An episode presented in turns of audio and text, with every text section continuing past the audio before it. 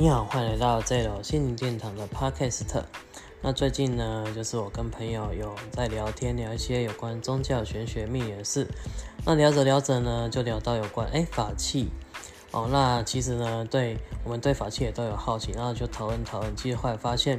法器实际上就是透过一些呃方法跟一些有。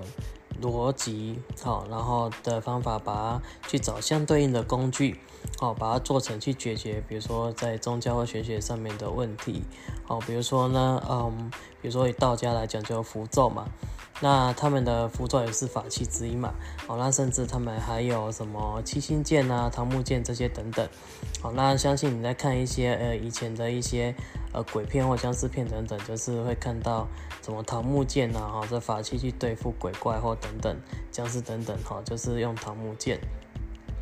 那或者是我们看一些电影，有一些什么呃，国外或者是宗教，西藏他们也有法器，比如说嗯，降魔杵啊，哈，斩妖除魔、降魔杵等等，或者是有时候我们看到。就是一些颂钵疗愈等等这些哈，其实这些都是呃透过呃相对应的方法，然后去找合适的工具来解决遇到的问题嘛。好，你刚刚提到这些法器，那透过这个呢，其实我们讨论出，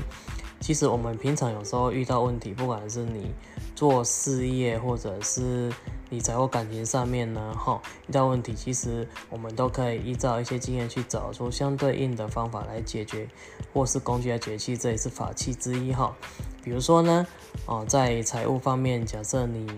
呃有很多负债的话，那么呢，你可以呢透过呢跟银行找好的银行哦去把它做整合，然后把那个月付金把它降下来，利率也降下来，这样就可以减少每个月要支出的压力哦去。让自己呢在偿还债务的过程中，至少比较不会那么大压力，然后会心情愉快，更加有效还掉负债。所以呢，找银行去做整合，降低哦利率，这样子降低月付金的这个一系列流程方法，也是法器的一种表现哦。啊，比如说你在做事业的时候，哈，那假设你在创业或者是工作嘛，啊，那遇到问题也是一样。就是去找相对应的工具或方法来解决。比如说你在创业哦，那你呢要找客户嘛，你要做行销哦，那你也不知道什么行销，这时候呢你就可以透过呃去学一些行销然后一些行销流程或方法来推广你的产品，去找到呢喜欢你产品的客户，然后进而解决客户的问题，客户也因此。就是付钱跟你买单，那你这样子就会有收入，这样就解决你创业呢，就是违建没有订单的问题。所以呢，透过学习行销的方式去扩展自己的产品，然后进而成交，让自己企业开始有现金流进来而成功的这一系列流程，也叫做法器，也是称为法器系统哦。好，所以呢，其实。透过这些呢，所以透过宗教玄学这些呢，其实可以一通百通的心得，我跟你分享。就是比如说，我们可以试着练习，就是诶，生活中遇到问题，我们可以试着想办法解决。那么呢，久而久之，你可以了解哦，原来所有东西其实呢都是法器的一种表现哦。所以法器也是一个名词，它其实就是一个代表解决问题的过程。